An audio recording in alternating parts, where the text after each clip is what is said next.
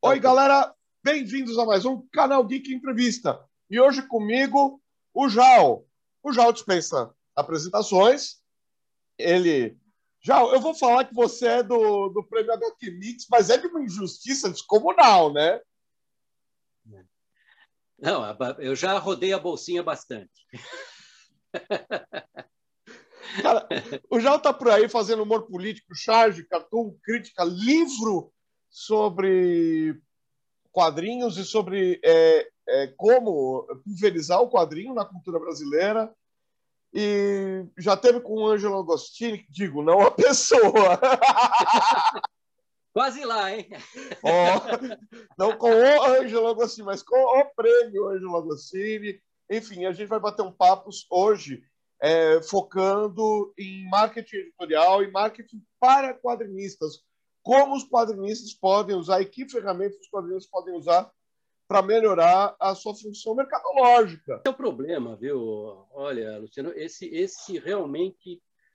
Uh, eu estou há anos lidando com desenhista, né?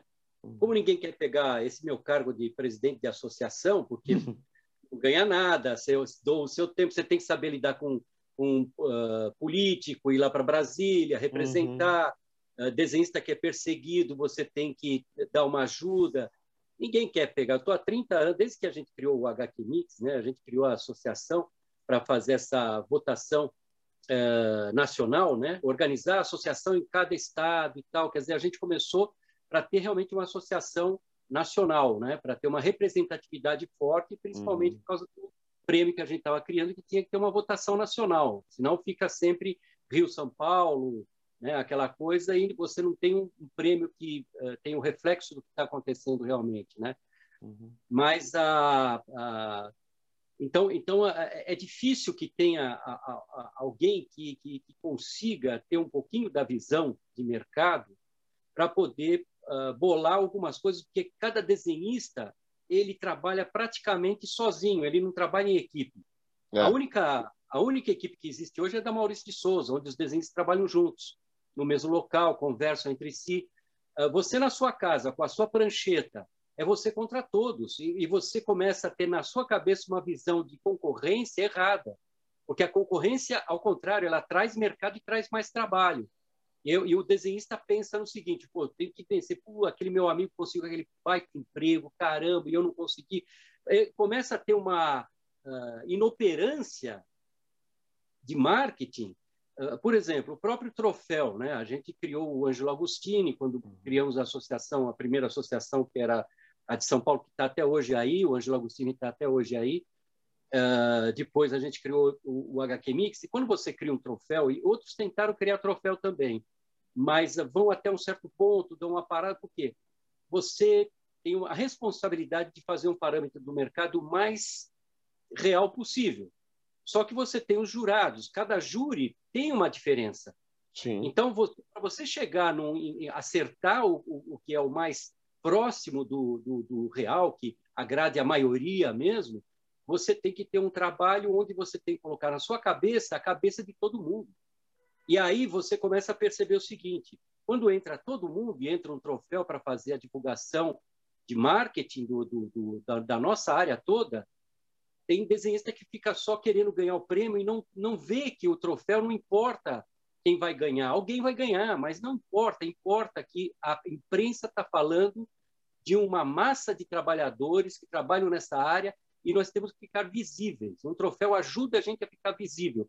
Se você fica visível, você tem mais trabalho, você tem mais emprego, você está mais em, na onda, você entendeu? Então, o, o marketing, uh, o desenhista não percebe nem num troféu a, a importância do, do, do, marketing que é feito, sabe? E fica essa briga e tal, porra, é uma panelinha, não sei o quê, bababi, bababá, fica, fica nesse disque-me-disque e não aproveita direito as coisas. Vou te dar um exemplo também que é, é, é muito claro para mim, né? evidente que eu trabalho com o pessoal também, os chargistas, cartunistas, e hoje em dia, desenhista de quadrinho, tiras, charge, ilustração, ele, ele joga em, em todas as posições, porque senão não dá para você sobreviver. Quando o Chico Caruso começou a publicar os, os charges dele na capa do Globo, uh, eu vi mais uns 10 jornais do Brasil começar a colocar charge na capa também. Então, aí ficava aquele pessoal falando, Pô, mas o, o Chico, ele podia estar tá fazendo mais, ele ganha muito bem, não sei o que. O pessoal fica preocupado com, com, com, com o desenhista, que seria, entre aspas, o concorrente, ao invés de perceber que ele abriu o mercado e que você tem que aproveitar isso. Qualquer um de nós que faça sucesso, qualquer um dos desenhistas que faça sucesso, leva uma batalhada de desenhistas junto. Né? Então, essa noção eu acho que está errada é porque cada desenhista tem o seu caminho e ele fica muito fechado naquele caminho. Eu tentei fazer uma série de vídeos dando dicas para os chargistas, principalmente cartunistas, porque quadrinhos ainda a gente tem um espaço, mas charge, jornais estão mandando embora todo mundo, cartoon, então, não tem nem espaço mais para cartoon, ilustração, uh, você vê um Estadão, por exemplo, mandar embora até os ilustradores, quer dizer, uh, então, nós estamos na pior. Uhum. Como você vai reagir no mercado desse daí? Que você não vai poder ficar esperando um editor descer dos céus e, e, e falar para você como se fosse um anjinho: ó, oh, você vai ter um trabalho para fazer. Não é assim que as coisas acontecem. A gente tem que pensar e raciocinar como mercado. Então, os vídeos que eu fiz foi uma ideia que eu comecei anos atrás, até com a professora Sônia Luiten.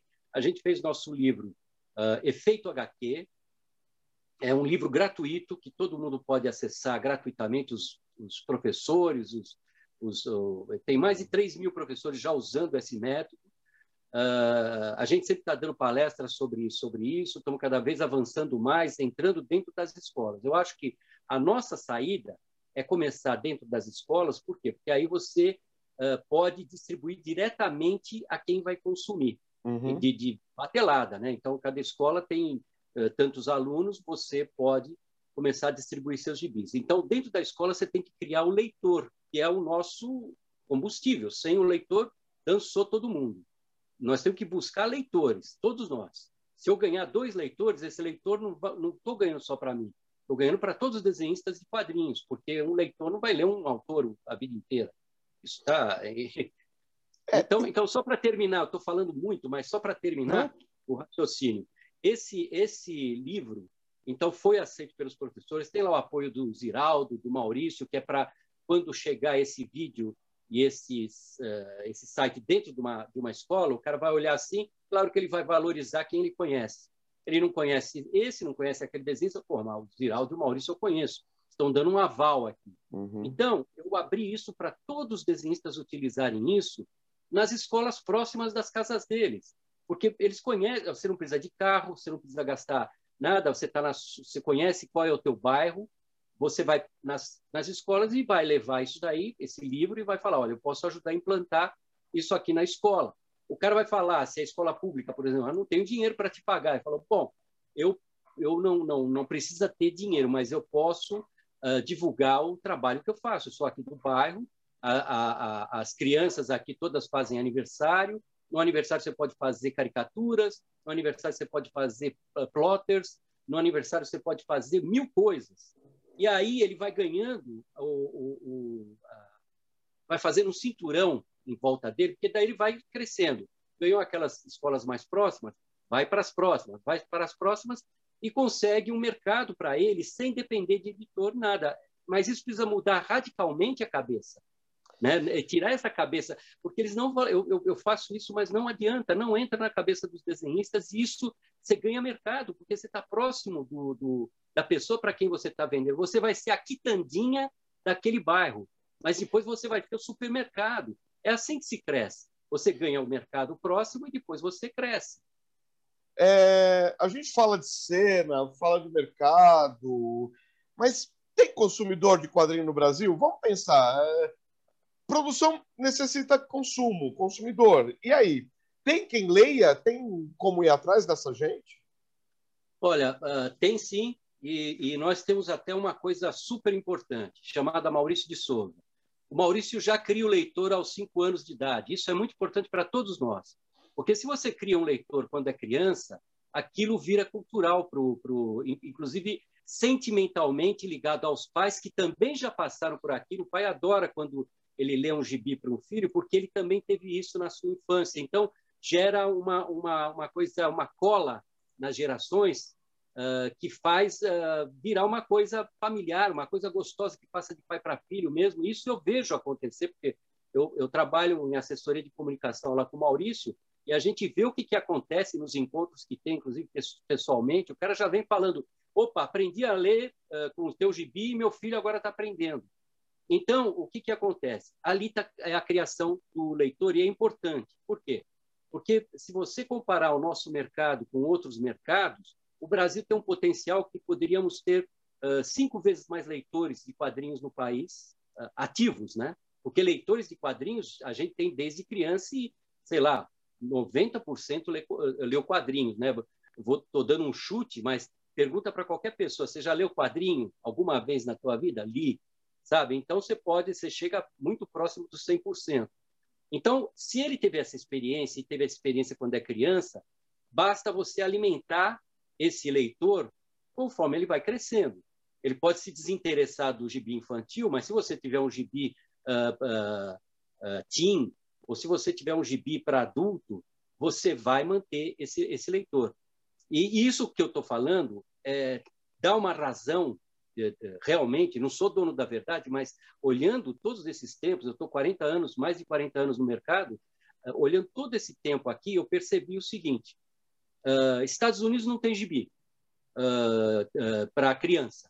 Tem gibi já para os super-heróis e tal. Quer dizer, infantil nem Disney tem. E na, na, Europa também são livros. Asterix, tal, todos esses daí são livros. então, a cultura de gibi tem no Brasil a mesma coisa que o Japão, por exemplo, que os países orientais, que começa também aos cinco anos de idade. Só que lá virou já uma coisa cultural que essa ação ela persistiu, as editoras sacaram isso. Até hoje, é o país onde mais vende gibi impresso, é o Japão, apesar de ter toda a tecnologia para jogar fora qualquer material impresso. Por quê? Porque eles não têm nem lugar para plantar lá árvores e fazer uma indústria de papel. Então, eles pagam mais caro o papel. E como que eles ainda mantêm isso? É uma coisa cultural, porque o, o, a internet veio para potencializar, vamos dizer assim, né? Ainda não está formado o mercado internet, você vê que, que é, é, problemático. Você vê aí o, o, Social Comics aí tentando, vai, vai agora reformular novamente uh, com, com, uma coisa mais uh, uh, tecnologicamente agora Social Comics vai estar mais preparado para o mercado. Então, eles, o ano passado eles ficaram investindo para agora dar um outro up para ver se a gente consegue streaming de quadrinhos aí como, como para a gente tentar sustentar o mercado virtual também mas ainda, ainda não está se dando grana, não volta essa grana ainda para o autor. Né? Uh, para um, um, um, um portal desse tipo, deve ter seu, seu retorno, mas para o autor ainda não funciona para ele viver disso. Né? Então, o que, que, o que, que você uh, tem que pensar? Uh, que aqui o Brasil, se você trabalhar com esses leitores, isso vem acontecendo com o próprio Maurício de Souza fazendo as graphic novels, lá o Sidney Guzman implantou graphic novel e, de repente, o, o mercado de quadrinho adulto deu uma inflada. E uma inflada mostrando novos valores uh, que são sensacionais. Você vê que está virando é uma coisa de, tão, de tal sucesso que está virando animação, né, o do Danilo, do, do, do uh, Danilo Beirute, o, o, astronauta está sendo a produção feita demora, mas está sendo feita a produção do astronauta do Danilo Beirute no HBO, né? que é uma multinacional. Uh, uh, o Laços foi um sucesso absoluto, mais de 2 milhões de, de, de, de espectadores e o, o, próximo filme já está pronto, tudo vindo das graphic novel. E outros, outros vão virar filmes também. E está alçando autores que ninguém conhecia. A, a Fefe, por exemplo, que fez aí a Tina, né, que está ganhando prêmios e tudo mais, ganhou o próprio HQ Mix, ganhou o Angelo Agostini, né, uh, ela estava meio reservada, ela não estava uh, fazendo quadrinhos. Daí o Sidão chegou lá e falou com ela: olha aí, pô, uma baita de um artista, um trabalho lindíssimo e que possivelmente vai virar também alguma coisa, filme, porque você vê essa possibilidade. Então você vê a ampliação do mercado passa pelo quê? Você acreditar no mercado e você ter as ideias e alimentar esse mercado. Como que o, o, o, foi feito esse, esse trabalho de graphic novel? O Sidão sabe muito bem trabalhar com a internet. Então ele já tem um, ele tem o universo HQ, que é o super portal de quadrinhos, mas ele também sabe lidar com a promoção. E aí o que, que, o que, que você faz? Você vai lançar uma gráfica, você cria uma expectativa, assim como a Netflix faz com os filmes, assim como a Prime faz com os filmes, a Disney faz com os filmes, tem que se fazer com quadrinhos. Então você tem que criar uh, alguma coisa para dar aquele gosto da pessoa, falar, nossa, isso vai sair daqui um mês, nossa, eu quero já, sabe? E não tem essa de achar que o impresso morreu. Se o pessoal, ach... se o, pessoal uh, fizesse isso realmente, e alguns fizeram, por exemplo, Maurício de Souza, se ele achasse que ah, acabou o impresso, criança não lê mais, impresso e tudo mais, ele ia jogar fora só 10 milhões de leitores mês. Só ele. 10 milhões de leitores mês que gostam de quadrinho impresso. Né? E o que, que é a diferença do quadrinho impresso para o quadrinho que está na nuvem? Na nuvem é de todo mundo. Você não coleciona, você não. Sabe? Agora, o quadrinho uh, impresso, você abraça ele no peito, você põe perto do coração, você põe ali guardado na sua caixa de, de, de surpresas, né? na sua caixa de, de, de aventuras. Então, tem que saber, nós estamos tratando com sentimento. É a mesma coisa que você tratar, o, tratar cinema, tratar teatro, livros, sabe? E outra coisa que cai por terra é o seguinte: uh, faz pouco tempo que, que, que uh, sa saiu a série Harry Potter, que era um catatal desse daqui que as crianças que, queriam ler. E elas esperavam uh, de madrugada, abria a, li a, livraria, a livraria quando se lançava um novo livro. Crianças com um livro catatal. O qual é o segredo? Segredo é você fazer bo um bom conteúdo. Não importa a plataforma que você vai utilizar. Você tem que estar em todas para sentir onde teu público está. Mas o conteúdo é o essencial. E a, a, eu que vivi esses anos todos, a gente tinha uma deficiência muito grande de roteiristas. Sempre as grandes editoras, a Globo, a Abril, pagava bem o desenhista e o roteirista ganhava uma parte ali. não era entusiasmado a fazer alguma coisa uh, mais consistente. Não pesquisava muito tudo mais. Então, os roteiros ficavam muito abaixo e cópias de coisas que saíam fora do Brasil. A partir de um momento que começou a ter mais material que veio da Europa, livros, quadrinhos e tal, estudo nas universidades, isso é muito importante.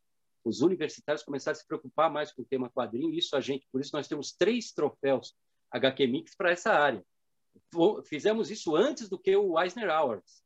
A gente começou a, a dar prêmio para essa área estudantil muito antes. Ah, então, ah, tem que ter na, na, na cabeça de que a gente tem que trabalhar o leitor. A gente tem que fazer alguma coisa para o leitor. Eu fui, eu fui, eu vou falando. Hein? é, então, é, eu queria, é, é, uma coisa que eu estou muito curioso de perguntar é o seguinte: é, a gente vai numa CCXP, dá 200 mil pessoas, a gente vai em eventos um pouco menores de quadrinhos também, com 20, 30 mil espectadores.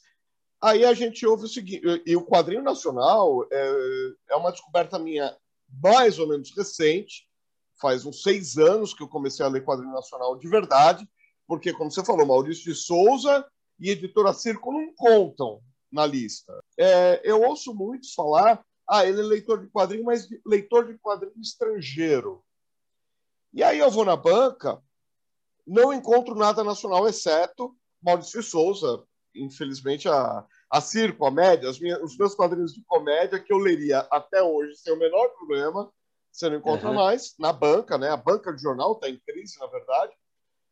Bom, resumindo ao máximo, um tema extremamente complexo. Como é que o quadrinho nacional consegue chegar no leitor e falar: olha, eu sou legal também? Bom, em primeiro lugar, uh, a comunicação está sendo feita principalmente pela internet, pelo WhatsApp, laptop, computador. Uh, é o primeiro lugar que você tem que pensar, e até as grandes empresas estão fazendo isso. A, a, aquilo que eles investiam nos programas de televisão, que custava milhões e tal, eles diluíram na internet. Então, o, o que, que você tem que pensar? Primeiro, na internet você pesquisa tudo. Você pode pesquisar tudo. Metade por cento é falso. Você vai ter que fazer um filtro então, a primeira coisa que você faz é pesquisar na internet, depois você vai ter que filtrar isso. Como que você filtra? Pesquisando em loco. Você não, não vai, você vai conversar com pessoas que trabalham com isso, você vai tentar em bibliotecas e tudo mais para ver todo esse histórico de coisas que são críveis, né? Porque a internet vem com 10 milhões de coisas acontecendo, a garotada já mexe em animação e tudo mais, parece que você resolve tudo ali naquele momento. Uh, você tem que filtrar isso, né? Filtrou isso, você tem uma pesquisa de base. O que, que você quer fazer? Quadrinho de terror? Vai na internet, pesquisa quadrinho de terror, provavelmente vai encontrar muito mais coisas de quadrinhos da década de 50, 60 aqui no Brasil, muito forte, inclusive uma escola mundial de, de, de quadrinho de terror aconteceu aqui no Brasil. Então, aquele movimento era muito grande, né? com Jaime Cortez, com, com o Zala, né? Uh, todos aqueles desenhistas que faziam um núcleo forte. Uh, aí você vai, vai ver que aquilo, evidentemente, virou uma coisa cult. Assim como os, as, as, no cinema o terror de, de, certas décadas aí viraram coisas cult. Você quer esse público cult ou você quer um publicão? Então, aí você vai ter que ver o que está acontecendo agora com o terror na cabeça desse público novo. E vem muito pelo cinema. Então, se você tiver uma história em quadrinhos que replique um pouco o que acontece no cinema, você vai atingir um público maior. É, é, na verdade, você tem que ir anotando, e vem muito do seu próprio sentimento. Evidentemente, o que é o autor? O autor ele quer fazer uma coisa que ele gosta. Ele gostaria de ler, por exemplo, ele gostaria que as pessoas vissem e falassem: olha, cara, olha o que o cara fez isso é um alimento para o autor, certo? Então, ele precisa que aquilo saia da gaveta, que aquilo lá não seja só para ele e para a família dele ver, que aquilo lá saia para pessoas que não conhecem ele e, e de repente, receber uma pessoa que está lá na Austrália e falou: pô, vi seu quadrinho aí, achei sensacional. Isso é que alimenta o autor para ele ter fôlego e ter força para continuar e a, a, ser criativo e tudo mais. Então, para você fazer isso, você tem que analisar quem é o leitor, sabe? O que está fazendo sucesso? Ah, mas faz sucesso o Paulo Coelho, é uma coisa muito assim feita para um público geral, um público não muito culto. Bom, é um público, caramba. A Maurício de Souza é uma coisa mais comercial. Caramba, se não tivesse Maurício de Souza, estava aqui o Disney. Maurício de Souza tomou o espaço do Disney, sabe? Então, tem mercado para tudo. E você pode fazer o comercial, mas pode fazer, o, junto com o comercial, várias ideias que não são comerciais. Só que com o comercial você sustenta uma equipe. Maurício hoje tem 400 pessoas diretas e 30 mil indiretas, né? Que, que, que, que, dos produtos e tudo mais que saem, tudo mais, e sustenta toda uma rede. Quando você sustenta toda uma rede, a responsabilidade é muito maior do que um autor que fica lá na sua casinha, fazendo o seu, a sua história, que ele acha que vai virar um, uma série da Netflix e tal. Então, então o, o que, que acontece? Leitor, primeira coisa que você tem que ter na cabeça: leitor, leitor, leitor, leitor. Vê o que ele quer, o que ele quer, faça alguma coisa que ele quer e que você gosta. Acabou. Então, é, eu vejo um dos entraves, pelo menos para mim, ainda é o custo do quadrinho. Mesmo grandes editoras não conseguem mais lançar quadrinho por menos de 22, 25 reais. Grandes que eu digo, aí tiragens de mais de 10 mil exemplares. A sim, maioria sim. dos caras está imprimindo até mil exemplares. Eu sou de um tempo que você não saía de casa para imprimir mil revistas. Eu sei, mudou tudo, mudou, mudou. É, é, eu sou de um tempo que não volta mais, graças a Deus também. Né? Mas.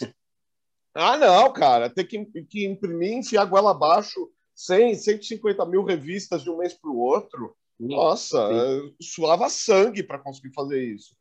Mas, de qualquer maneira, o, o papel continua caro, continua encarecendo.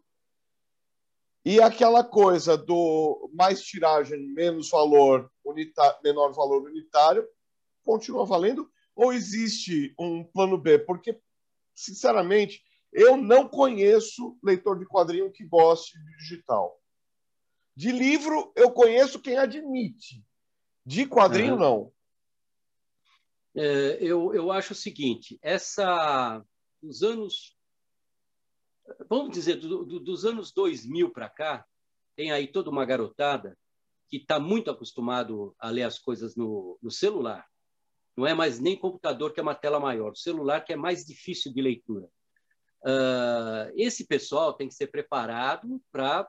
Uh, porque eles, eles, eles vão aguentar isso que a gente tem uh, antes dos, do ano 2000, quem nasceu antes do ano 2000 era forte ainda o impresso, né? Então a gente tem essa ligação cultural e gostosa com, com o impresso.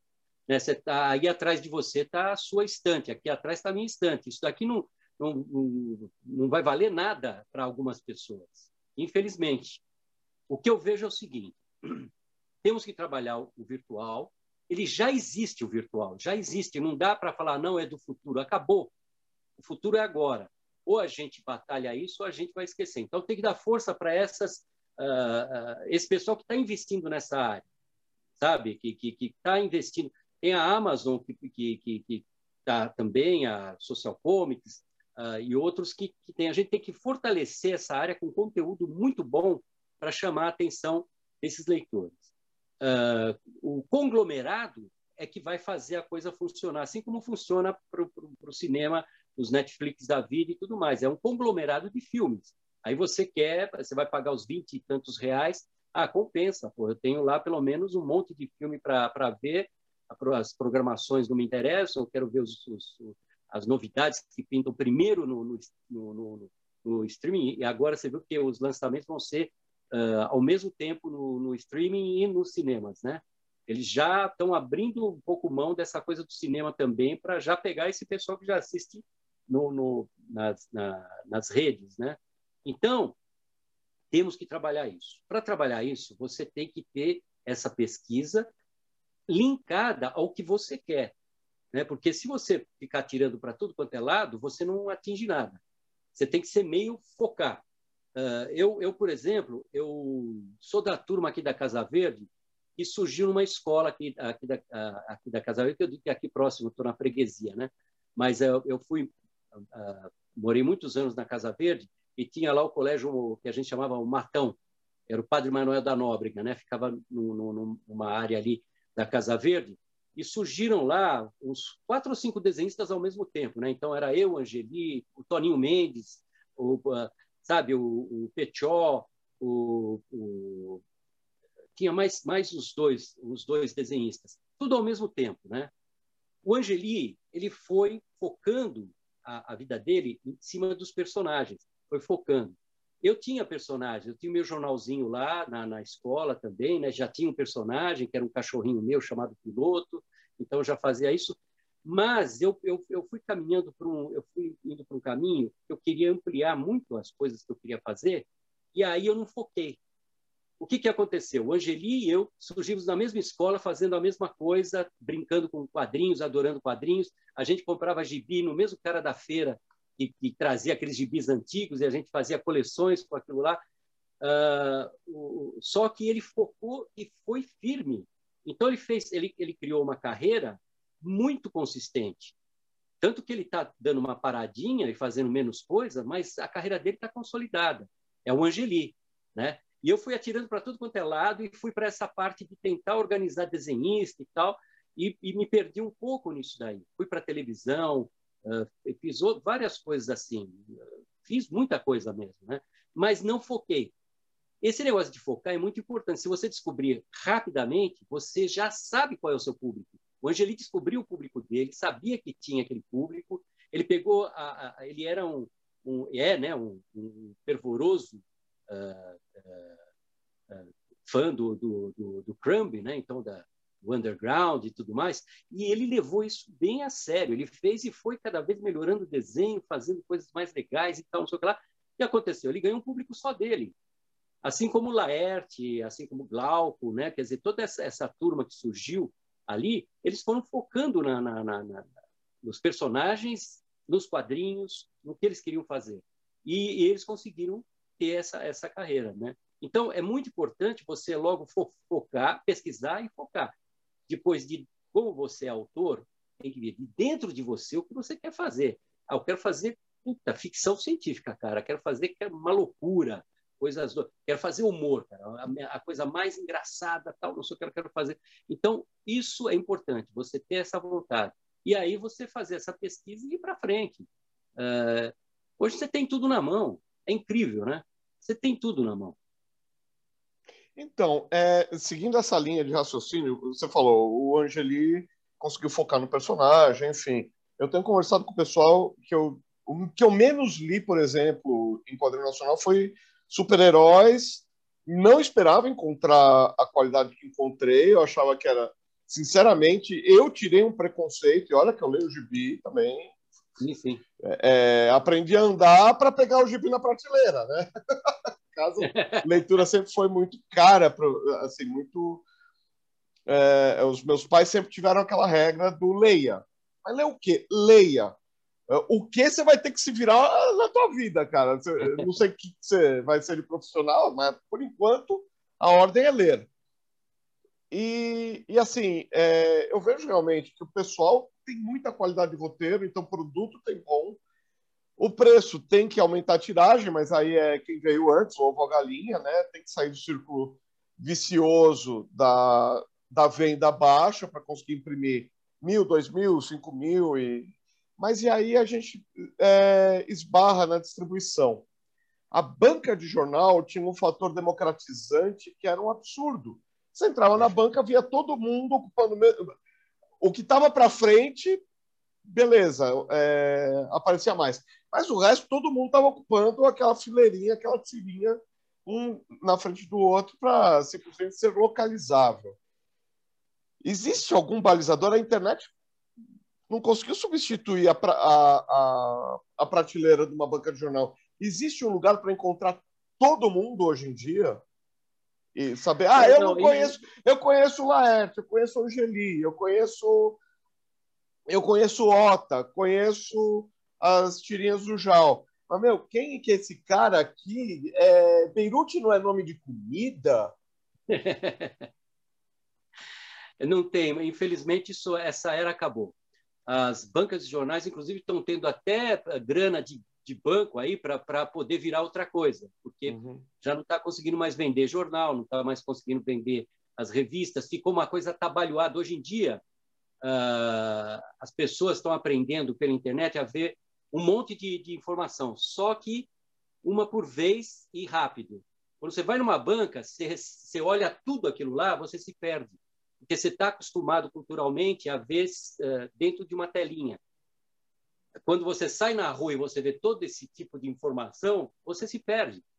Então, a, a, eu acho que, que, que uh, vai funcionar da seguinte forma para você chegar no leitor. Primeiro, os eventos têm que se ampliar.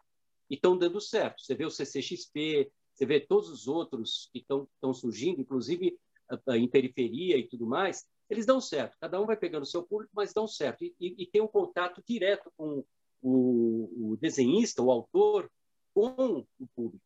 Isso não se substitui. Isso não se substitui. Você pode ir numa banca de jornal e ver uma revista ali jogada, ou você pode ver na mão do, do próprio autor que vai assinar para você e que vai te dar. Você cria uma ligação cultural, é uma ligação de sentimento. É isso que tem que ser feito. Você vê que, eh, que, que, que isso tem dado certo, porque as vendas no CCXP do pessoal independente sustenta até o que eles têm que pagar, que não é barato. E, e, e eles saem com, com, com, vendas e tudo mais em, em três dias de evento. Então, esse, esse é um caminho, porque você, ao invés de fazer uh, chegar, gastar uma grana para falar, olha, compre esse gibi e você vai receber em casa, pelo correio e tal, essa coisa toda, você cria aquela parte uh, onde todo mundo vai até você. Né? Então, os eventos, assim como o próprio Troféu HQ Mix, todas essas coisas que surgem falando de quadrinhos, né? O, uh, as, as, redes sociais, né? o canal de vocês, uh, que dão a informação, é que vão criar esse público. Você uhum. entendeu? E esse público vai atrás, vai atrás. E na internet se procura tudo. Então, se você tiver, olha, tá dentro, na banca da, da Paulista tem o meu gibi e tal, não sei o que lá, você vai atingir um público. Sabe? Porque lá passa uma série de pessoas e vão estar lá e falar, pô, deixa eu ver aqui o gibi. Uh, e a outra coisa é que, que, começou a surgir agora foi essa coisa da vaquinha, né? Você lançar a ideia e já ter os leitores que vão bancar o seu, a sua edição. Né? Então, isso uh, faz também uma ponte de ligação, porque cria os penduricalhos, que são aqueles presentinhos e tudo mais, onde você sente que é um produto, não é só uma leitura, é uma experiência. Cada vez que você vender uma experiência, você vai fazer essa pessoa uh, adorar e ter coisas para conversar. Qual é o problema que, que, Porque tanta uh, revista de fofoca ainda dá certo? Por causa que, que você tem que ter coisas para conversar o dia a dia com as pessoas. Aí, qual é a fofoca? É o BBB 21? É o, sei lá, qual é a fofoca da vez? Então, você tem que saber as coisas. Então, por isso que todo mundo se, se joga em cima da internet para saber antes dos outros, para ser a pessoa que está com as coisas já na cabeça para conversar com todo mundo, o assunto. Então, você tem que criar esse núcleo de assuntos, são as bolhas, né? Eu trabalho com assessoria de imprensa, existe muito esse negócio da, da, da, bolha de saber como fazer as coisas acontecerem. Uh, você tem que dar um gancho jornalístico para o jornalista para ele se interessar. Ele recebe tipo 300 a 400 ou mais releases por dia. Você acha que o, que o, que o jornalista vai ler todos esses releases? Você tem que ter uma relação legal com os jornalistas para eles falarem: oh, esse cara é fonte, esse cara eu preciso estar próximo, porque se ele vier aqui um, um e-mail dele é coisa boa. Uh, você tem que uh, passar para ele um presentinho, fala, olha, essa dá uma pauta, porque aí ele vai estar numa boa com o editor dele. Ele vai chegar lá com uma boa pauta, o editor, porra, legal, manda a pauta, sabe? Então, é uma, você tem que saber como lidar com, com essa mecânica, e não é essas grandes assessorias de imprensa, eles trabalham muito com arroz com feijão, vamos dizer assim. Eles têm contatos, mas eles, eles assim, eu vejo essas assessorias mudar de, de atendente, porque é um rodízio, né? Cara encontra um emprego melhor, vai para lá, vem para cá. Então, você não cria também uma cultura uh, do, do, do, cliente com o, a, a, o, quem está atendendo, né? o jornalista. Isso é muito importante para você fazer isso na imprensa.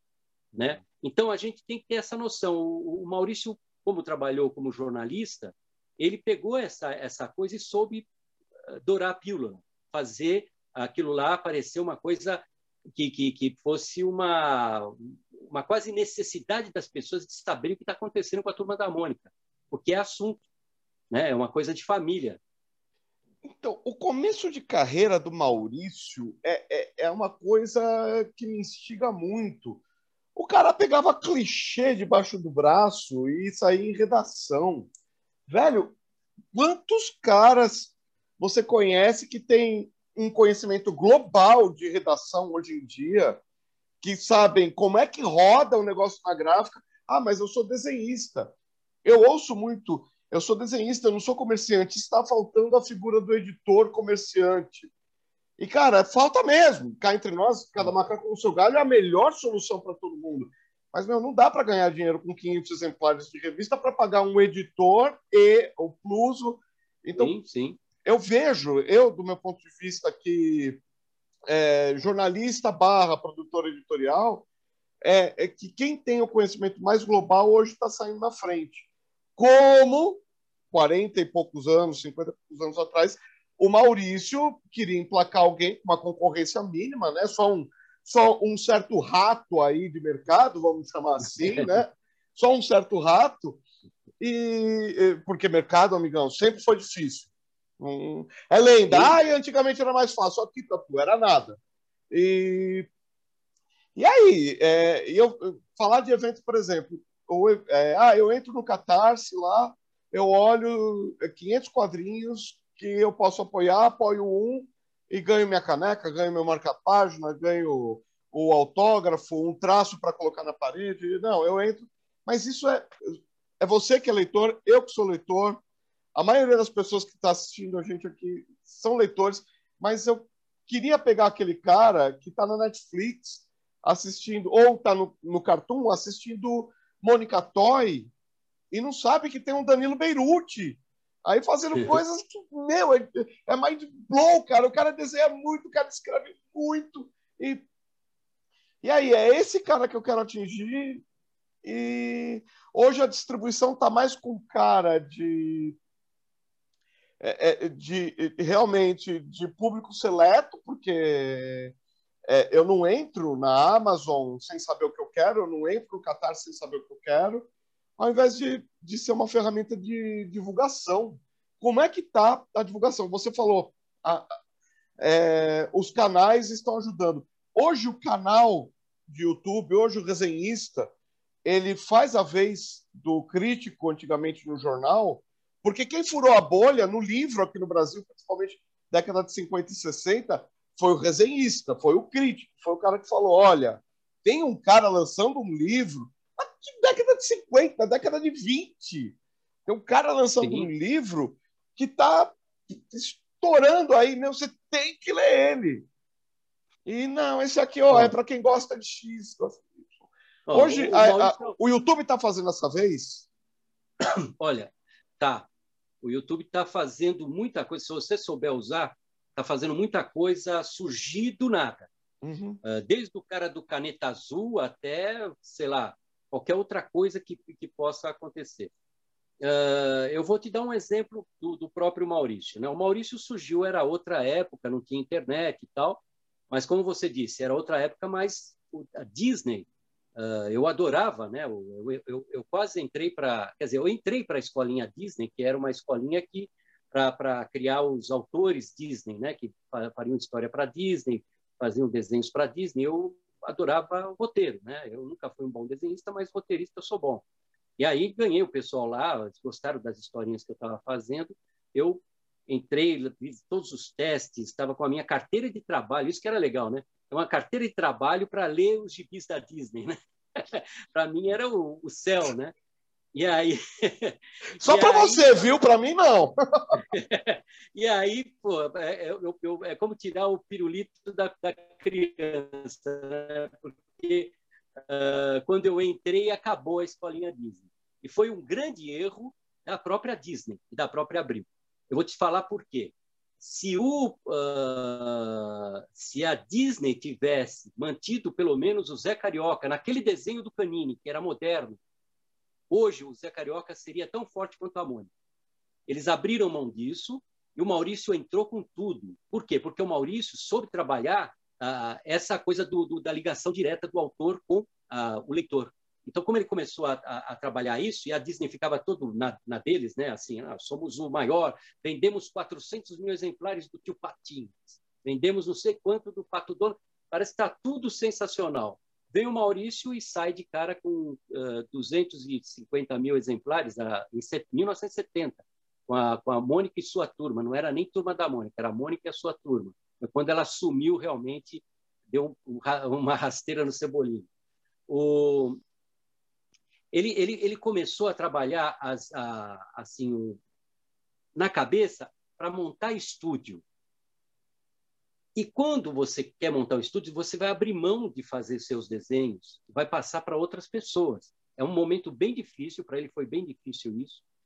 Antes de chegar nisso, ele ficou sem leite para levar para as crianças, ele pastou pelo menos uns 10 anos pastando para caramba. Ninguém vê essa área, né? Todo mundo vê o cara de sucesso e tal. Pastor, mas ele foi investindo sempre em pessoas para ajudar ele. Uh, uh, tem, tem pessoas lá que estão há 40 anos com ele. Né? Morreu um, um, Graciano, agora tá, ele tinha completado 50 anos e ele, ele resolveu se aposentar porque, uh, na verdade, ele podia continuar. O Maurício estava mantendo o, o seu Graciano lá, né? sensacional, arte finalista, começou com, com, com ele né? lá, lá no, no primeiro estúdio. Uh, então, o que, o que, que acontece? Ele foi investindo nesse pessoal aí e foi começando a criar realmente um, um núcleo que conseguia fazer coisas de qualidade, porque se, se você não tiver conteúdo, você não mantém merchandising, não mantém pirosca nenhuma, você tem que ter conteúdo. E esse conteúdo tem que agradar as pessoas, e agradar as crianças. Então, ele conseguiu isso daí. Como que ele fez? Ele foi copiando o esquema americano. Ele viu que lá na, na, na redação, quando ele estava trabalhando como jornalista, ele viu que as tiras americanas chegavam lá com, uh, com folhetos né, de venda né, da, do syndicate americano. E aí ele foi olhando ali e falou, pô, vou fazer um igual a esse daqui, vou tentar jogar nos jornais e tudo mais. E fez, ele só conseguiu fazer um em, em, em preto e, vermelho lá, um, um, primeiro catálogo, mas ele chegou a, a, a, entrar em 300 jornais, por conta própria, por conta própria. Chegou a fazer uh, suplementos infantis para mais de 100 jornais. Ele imprimia e mandava entregar. Né? Quer dizer, então, é, é, ele, como você falou, ele, ele, ele observou toda a área de, de como funciona o negócio, ele teve essa capacidade e teve criatividade e teve como manter um, um, um estúdio, que é a coisa mais difícil, né? porque vários estúdios acabaram. Você vê que na, na época em que a Abril estava bem, eles tinham outros estúdios trabalhando para eles, A Globo, mais ainda, que a Globo não tinha um estúdio próprio de quadrinhos, então trabalhava com vários estúdios para fazer aquele monte de gibi que eles tinham, né? Uh, então, tinham vários estúdios. Uh, e só sobrou do Maurício. Uh, e ele consegue manter o estúdio até hoje. Então, vamos estudar como que é montar alguma coisa.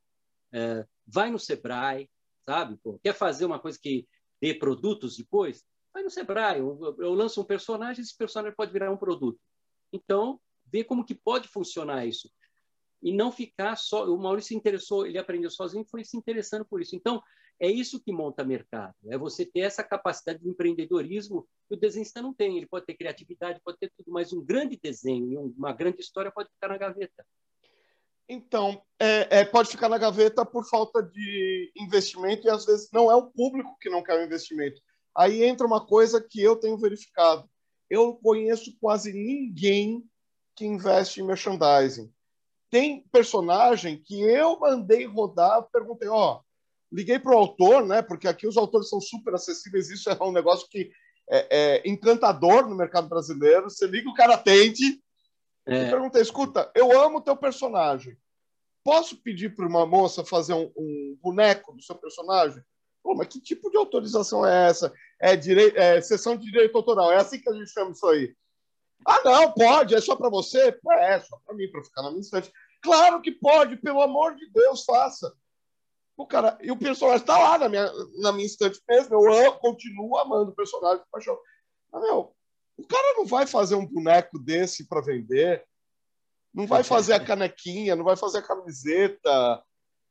Não vai fazer. Tem um monte de herói, cara, com símbolo, com, com o próprio oh, cosplay para fazer. Vou, Cadê vou, o merchan do Brasil, mano? Eu vou virar, eu vou virar aqui um pouquinho o celular, só para você ver essa estante aqui.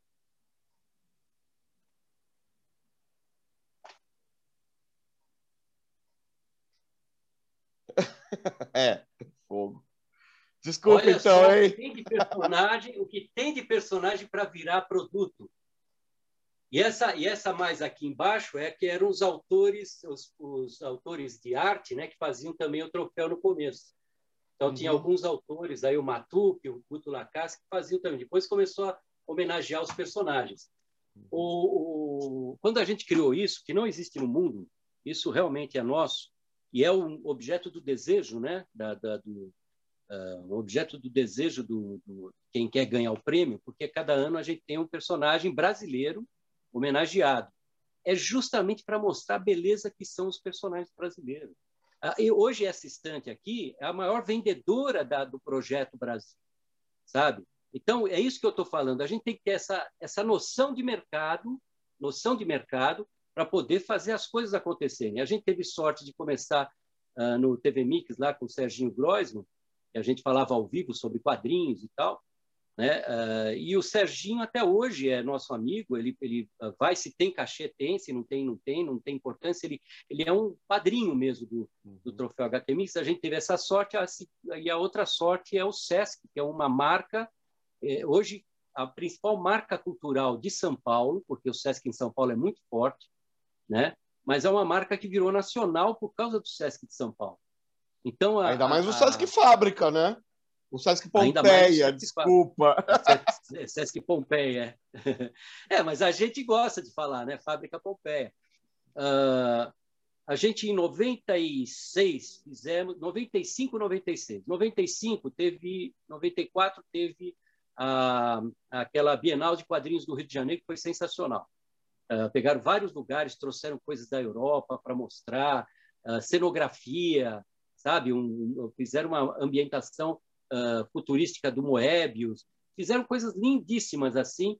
E aí aconteceu lá, eles queriam trazer para São Paulo. Não conseguiram, não conseguiram. Falaram com, com o pessoal do Pompeia, do SESC Pompeia. Eles falaram, chegaram para mim e para o Alberto, falaram: olha, a gente não conhece esse pessoal do Rio.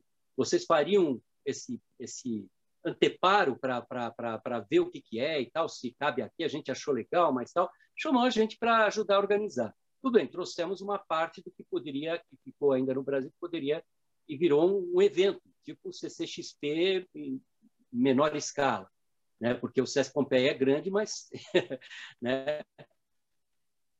Uh, foi um sucesso. Daí a gente conseguiu fazer no ano seguinte o maior ainda, e esse realmente foi tão importante, tão forte, que foi ruim para a continuidade. Por quê? A gente fez no Sesc Pompeia uh, um evento que foi mídia, eu tenho gravado aí, mídia de todos os principais jornais da televisão, todos os, uh, tudo isso que tem hoje do CCXP, a gente teve na época, assim, sem, só por fazer o evento. O evento era gratuito, mas conseguimos levar 150 mil pessoas em duas semanas. E isso foi um problema, porque fez tanto sucesso e tanta gente querendo ver, porque lá tinha Warner, tinha a, a Cartoon Network, tinha Maurício Souza, Star Trek, um monte de coisas que a gente conseguiu levar lá para o SESC, e todo mundo querendo ver aquilo lá, que as escolas que teriam que marcar para ir lá e levar o ir de ônibus e tudo mais, eles viram que não tinha mais lugares e resolveram ir. Então deu problema com o Detran, porque fechou a Clélia, a rua Clélia lá, deu problema. Aí acabou a comida no SESC. O SESC não gosta de trabalhar qualquer coisa que não tenha toda a previsibilidade, previsibilidade possível. Então, no fundo, era um evento muito grande para um lugar que ficou pequeno, mas dava para fazer em 96. Se a gente tivesse continuado, a gente estaria hoje fazendo um CCXP por aí, né? Mas a gente também perdeu o elan porque aconteceu tanta coisa naquele momento, a gente estava envolvido também com uma uh, com várias outras coisas que a gente estava fazendo e tal e, e, e se dispersou. Aí vem o negócio de focar, você entendeu? Aí vem o negócio de focar. Se você foca, você ainda mantém, no ano seguinte você faz de alguma forma e tal, não sei o que lá, você pode crescer, mas tem que ter a cabeça e o pé no chão. Senão você explode e você queima a ideia. Né? Então você vê, tem possibilidades de, de, criar um público, tem possibilidades de trazer esse público até você. Tudo depende dessa promoção de fazer alguma coisa criativa que chame a atenção. Uh, vou te dar um exemplo que, que, que, eu, que eu quis mostrar para os desenhistas, né? Eu comecei a, a, faz agora vai fazer 10 anos, eu comecei a fazer, eu já fazia antes muitas exposições junto com o Alberto, a gente fez muitas exposições. Só que eu, eu, eu comecei a pensar no seguinte quando faleceu a Amy Winehouse em 2011. Eu vi que no, no, no Facebook um monte de desenhistas estavam homenageando porque todo mundo gostava da música dela, um, um blues para você estar tá desenhando aquele blues da Amy, né, gostoso. Ela era um personagem de quadrinhos, né? Então o pessoal adorava ele. Então vi que estava todo mundo homenageando. Eu falei, vamos fazer uma exposição, cara. Vai ser super legal. Vamos fazer na rua, sei lá, em qualquer lugar. Mas vamos fazer rápido, né?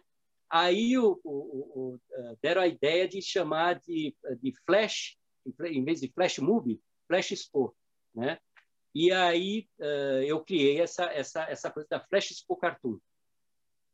Amy House morreu Menos de um mês depois estava a exposição no shopping aqui, um grande lançamento, repercutiu internacionalmente, a exposição foi para a Europa, foi para os Estados Unidos, explodiu. Uma exposição. O que, que, o que, que acontece depois que acontece uma exposição dessa, que você atinge um público grande e dá uma repercussão desse tipo? Você vê o caminho para a gente fazer o nosso marketing, dos chargistas, dos cartunistas, dos caricaturistas. Se você não tem público, você tem que ir até ver um jeito de mostrar que você é importante. Aí eu comecei a fazer essas exposições e o sucesso eu só não faço mais porque é por falta de tempo. Uma das últimas que eu fiz deu manchete no Jornal Nacional, entrou no Fantástico. As que eu fiz no, no, no, no metrô atingiu mais de um milhão de pessoas. Que livro que vai atingir um milhão de pessoas? Hum. Então, tem possibilidades. E eu, o que, que eu gasto com isso? Meu tempo. E quando eu consigo algum dinheiro, eu faço uma votação entre os próprios desenhistas que participaram, então o júri é todos os desenhistas que participaram, e o, eles mesmos votam em quem vai ganhar aquele, aquele prêmio. Então, sei lá, mil reais, dois mil reais e tudo mais. Então, eu criei uma mecânica que é simples, é claro, eu tenho credibilidade, então eu consigo fazer com os desenhistas, levar gente nova, os mais antigos e tudo mais, eu tenho um relacionamento forte com os desenhistas, então eu consigo fazer isso daí e chegamos ao ponto de, no Risadaria, quando ainda era, eram só três dias acontecendo em Ibirapuera, acho que era o terceiro Risadaria, o, eu estava lá fazendo uma exposição das Olimpíadas, que eles pediram para mim. Daí morre o, o Chico Anísio. Uh, eles tinham homenageado o Chico Anísio, acho que era o primeiro Risadaria. Eles falaram, puta, a gente tinha que fazer uma homenagem. Falei, vamos fazer uma exposição. Mas não dá tempo, pô, só tem três dias. Ele morreu no primeiro dia do, do evento. Uhum. eu falei, a gente vai fazer essa exposição antes dele ser enterrado. E fizemos. Uma exposição que não foi impressa, evidentemente, mas foi no telão, em, em, uh, em looping, né? passando toda a homenagem. Uhum. Do lado, eles tiveram a ideia de colocar um paredão para as pessoas deixarem recado para o Chico Anísio e tal. Ficou um negócio super legal. Antes do cara ser enterrado, a gente tinha uma exposição dos cartunistas. Isso é uma coisa que chargista cartunista consegue, ser imediato. Uma resposta imediata jornalística. Né? Então, eu criei esse Flash Expo, Expo Cartoon. Até hoje estou fazendo enquanto eu tenho tempo, né? Morre tanta gente importante para homenagear, só esses daí, mas a gente fez sobre Brumadinho, fez sobre várias outras coisas, o, o Corona, né? Então a gente tem conseguido fazer uh, e, e, ganhar um grande público com isso daí.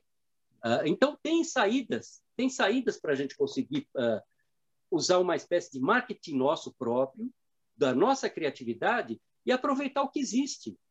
Uhum. Me diz uma coisa, é, o Guia dos Quadrinhos, que é onde a, a, pretensão, e espero que eles consigam, é, é colocar todos os quadrinhos que já foram lançados em língua portuguesa brasileira, mas tem muita gente lançando muita coisa, e é óbvio que algumas pessoas não se atêm sequer que ele existe. Você acha que o Guia dos Quadrinhos ainda é uma forma é, relevante de divulgação de trabalho? Eu acho, porque uh, são o Edson, né, o Edson Diogo, que é o organizador, ele criou de uma forma muito legal que uh, virou um ponto de referência para as pessoas pesquisarem. E quando você cria um ponto de referência, a fonte né, confiável, jornalistas, todo mundo vai lá. Ah, deixa eu ir atrás aqui. Por exemplo, o Charge Online, né? aliás, o Mariano, que é o criador do Charge Online, ele está doente, eu não, nem sei qual é a doença, mas ele está tá numa situação difícil. Uh, ele criou o Charge Online uh, logo no começo da internet, né, lá pelo ano 2000. E é, é, é base um monte de jornalista ver o que os chargistas estão publicando. Uh, o, o, Macaco Simão, por exemplo, ele cita os chargistas da, que publicam lá na charge online quando ele coloca na, no, nos textos dele. Então, quando você vira referência, você valoriza aquela, aquela área. Uh, mas você tem que ser uma re, referência crível, né? Uh, ah, para a pessoa saber que está pegando ali a informação realmente no nascedor, e não uma informação que já repicou em vários lugares e quando chega para você, ela é falsa, né? Então, isso, isso é, então o guia, o guia do, do, dos quadrinhos, hoje eu considero um dos mais importantes uh, para você pesquisar e ter realmente a informação correta. Uhum. Certo. E para finalizar, eu queria perguntar para você sobre o HQ Mix. Vamos dizer, eu sou um quadrinista, lancei um, um quadrinho, é, investi minha vida naquilo e está dando certo.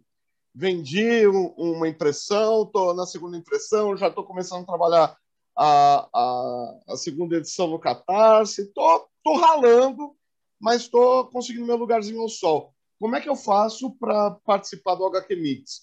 Eu me inscrevo, eu pago alguma taxa, eu é, tento escolher a categoria que eu mesmo vou é, concorrer. Como é que funciona?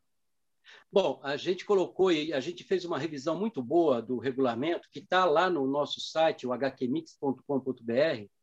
Uh, ah, pode entrar lá, logo na, na, na, na home já tem lá a inscrição. E aí lê, tem que ler inteirinho o regulamento. Não faz que nem o pessoal que lê um pedaço e depois fica perguntando para a gente tudo que está lá no regulamento.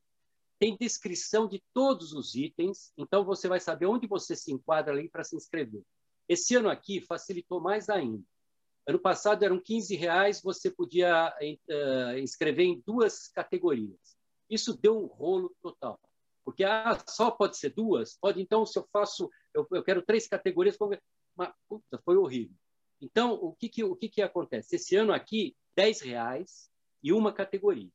Você quer escrever em duas? 20 reais. Em três? 30 reais. Mas você pode escrever mais em duas, três, em quantas categorias que você achar que se encaixa. Agora, é importante se encaixar, porque senão o, o, o, o jurado vai ver eh, que, que, que, não encaixa naquilo lá, você uh, coloca como quadrinho de aventura, e não é quadrinho de aventura, ou alguma coisa assim, você está uh, arriscado a ter jogado fora é 10 reais, é 10 reais, né? Pouco, mas é 10 reais, né? Uhum. Uh, e, e ali tem todas as explicações possíveis. Agora, o que eu acho mais importante, eu escrevo ou não escrevo? Ah, quem ganha lá é todo aquele pessoal que já, já publica em editoras ou já tem um quadrinho mais desenvolvido. Eu não vou ter chance. Se você pensar só nisso, você tem que ter o um mínimo de chance ali. Você tem que ver, ó, meu quadrinho está compatível aqui. O que ganhou ano passado, eh, eh, o meu desenho não é tão bom, mas o roteiro está legal. Então você tem que fazer isso daí, senão você também está colocando um quadrinho que não compete. Mas sabe o que é importante? É que os jurados que fazem as indicações são pessoas que estão ligadas intimamente com quadrinho e divulgação de quadrinho.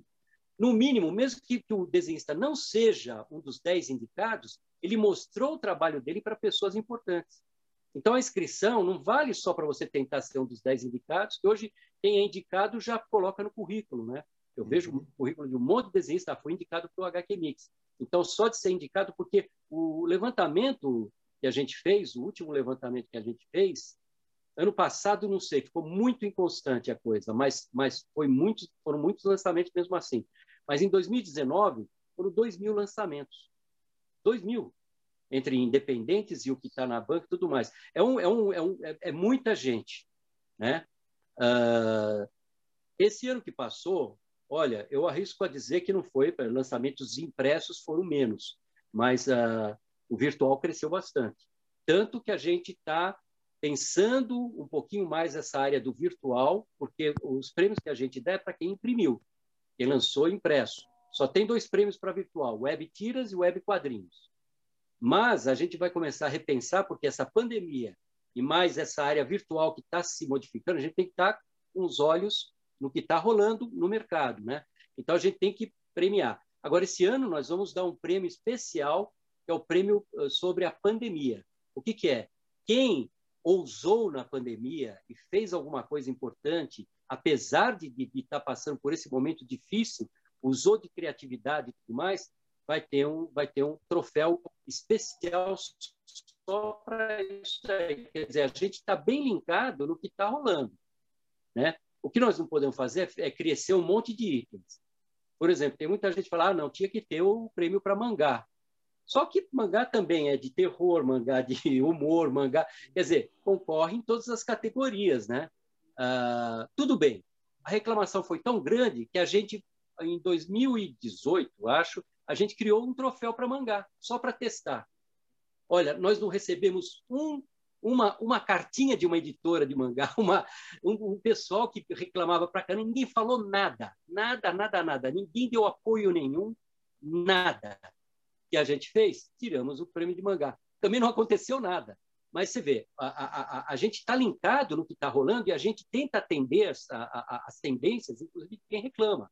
Só que, às vezes, a gente quer fazer, ser tão democrático que você dá, dá bola fora, porque a, a, democracia ela tem que ter uma finalidade. Né? Ela não pode ser assim, ah, tem 2 milhões de pessoas que nenhuma está conversando com a outra e aí você vai tentar fazer as 2 milhões de conversas. Não pode ser assim. Você não vai atingir uh, nem, nenhum deles. Né? Então, você tem que ter uma, um direcionamento. Mas, olha, vale a pena se inscrever. Termina dia 10 de março aí as inscrições. É só entrar no www.hqmix.com.br. Logo na home já tem lá a chamada da, da inscrição. Leia todo o regulamento, que é importante, é muito importante ler tudo falando como se deve, como não se deve, e é tranquilo, tranquilo. Mas inscreva, inscreva porque o seu trabalho precisa ser visto, né? É, eu queria te dar um, uma abertura aqui para a gente finalizar. Se você tem um último recado, se você quer deixar um statement, deixar um recado mesmo para a galera, é, eu acho que, que, que, a gente falou de tudo praticamente. Né? O, o eu queria uh, fortalecer o negócio da educação, que é o nosso futuro. O que eu acho importante é voltar muito para o mercado da educação. Uh, esse livro que eu fiz para a Sônia é importante, a Sônia Luiten, né? É importante porque a Sônia tem essa, uh, ela tem essa, foi a, a criadora do curso de, de, editoração de quadrinhos na ECA no, nos anos 70, uma pessoa de visão mesmo, uh, e ela ficou mais de sete anos dando aulas no, nas universidades do Japão, depois mais uns sete anos lá na Europa, em universidades da França, Holanda, Portugal, uh, ela ficou rodando lá. Uh, e a Sônia tem essa essa expertise internacional de sacar as coisas, né? De, de, de sacar o que está rolando com uma visão internacional. E ela foi na, no, no, no, lugar mais direto, que é lá o Japão, que é o maior mercado do mundo de quadrinhos, uhum. né? E quadrinhos impressos. Então, esse livro que a gente fez, ele é simples e um dia dá para se ler, um educador, um professor, mas vai dar para sacar a importância da linguagem dos quadrinhos, porque nós ficamos três meses dentro de duas escolas que a prefeitura de São Paulo nos deu para ficarmos lá dentro aplicando os exercícios e o resultado foi espetacular, utilizando a linguagem dos quadrinhos, mas espetacular. Uh, mínimo de 10% de evolução para o bom aluno. Bom aluno. Ele começou a, a captar mais ensinamento do que antes. O cara que dorme em sala de aula é 100%. É 100%. Nós, a gente está lutando no Brasil para crescer 1%, para a gente sair de lá de baixo para subir um pouquinho. 10% é o mínimo. Por quê? Porque começa a ser interessante a aula. É muito importante. Então, isso, leia isso e leve para uma escola. Não vai gastar nada, não tem custo para o. Tem ainda o caderno de exercícios que, que, que eu fiz também, os meus desenhos. Estou abrindo mão de direitos autorais e tudo mais para criar esse mercado. É um mercado para todo mundo. Se você cria lá na escola, você e uma as escolas, todo mundo sabe, sustentaram todas as editoras de livro porque é, é, elas adotam os livros e começaram a adotar quadrinhos a partir do governo Lula. Lá começou a ter as, as, a, a, a, adoção de quadrinhos também no programa nacional. Hoje nem sei como que está, mas estava indo muito bem isso e, uhum. e, e, vários vários quadrinhos estavam sendo adotados nas escolas. E se você vende dois mil, três mil para cada escola, sabe? É, é, sensacional. Então é por aí que a gente vai crescer. Uh, banca está descendo, mas se a gente entrar direto em escolas e tudo mais, a gente está fazendo a distribuição e estamos barateando, porque terceirizar a distribuição custa mais caro. Então, hum. se você dá direto numa escola, você entrega lá direto, você elimina o intermediário, você pode baixar o preço do gibi.